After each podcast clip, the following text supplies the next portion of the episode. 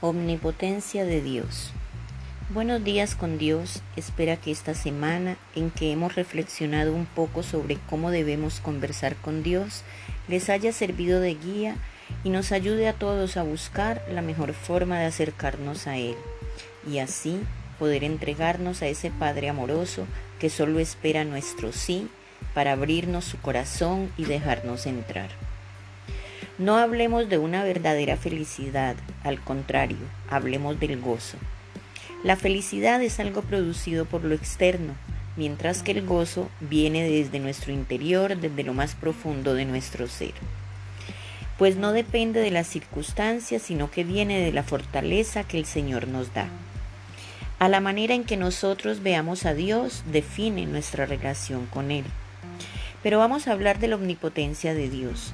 Dios entiende la experiencia humana mucho mejor que nosotros. La capta, pero a pesar de su omnipotencia, que es poderlo todo, ha experimentado en Jesús personalmente la venganza, la traición y las injusticias en una medida afortunadamente para nosotros superior a las que nosotros vivimos en toda nuestra vida. En su omnipotencia abandonó la perfección del cielo para asumir la fragilidad del hombre. Dios tenía todo el poder para intervenir, pero aceptó de buen agrado toda la vergüenza de cada pecado cometido. Dios es todopoderoso. El Salmo 91.1 nos dice, el que habita al abrigo del Altísimo morará bajo la sombra del Omnipotente. Qué hermosa promesa y qué seguridad y delicia morar bajo su sombra.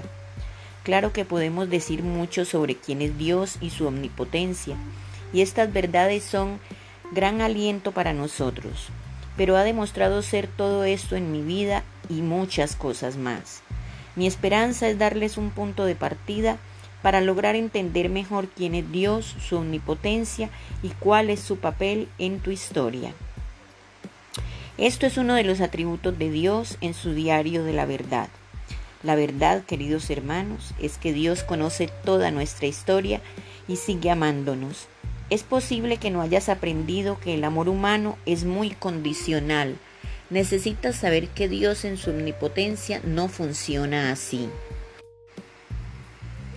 Su amor por nosotros no se basa en tu desempeño. No necesitas ganarlo y no hay nada que podamos hacer para perderlo jamás. El amor de Dios por nosotros es incondicional. Job 42 nos pregunta, ¿es sabiduría contender con el Omnipotente y el que disputa con Dios que responda esto? Dios todo lo puede por su inmensa gracia. Esto abarca mucho más de la comprensión humana, pero tenemos algo a favor. Trabaja continuamente por nosotros. Nos da su perdón, su amor y su gracia. Por eso Job 32.8 nos dice, ciertamente espíritu hay en el hombre y el soplo del omnipotente le hace que entienda. Sin la ayuda de Dios en nuestra vida no podríamos descubrir el poder de Dios en cada uno de nosotros. Filipenses 4:19 nos dice, mi Dios te suplirá todo de acuerdo a sus riquezas en gloria. Todos los días debemos consagrarnos a Dios, a ese Dios supremo, omnipotente. Debemos tener una vida comprometida con Él.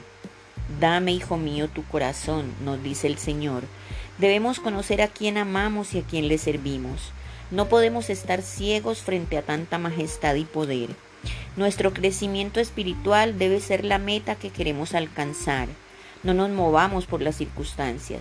Consultemos con Dios nuestros movimientos, nuestros pasos, buscar su voluntad en todo momento de nuestra vida. Él revela su voluntad a quien le obedece. Si no aprendemos a movernos en Dios, no sabremos caminar como es debido. Nada nos ocurre al azar. Todo tiene un principio, aunque no son físicos, son espirituales, pero también afecta nuestra parte física. El espíritu es lo único que está por encima de los principios y las leyes. A esto llamamos discernimiento. El principal principio para avanzar en el mundo espiritual es amarás al Señor tu Dios con toda tu mente y con todo tu corazón. Que Dios, en su infinita omnipotencia, los bendiga siempre.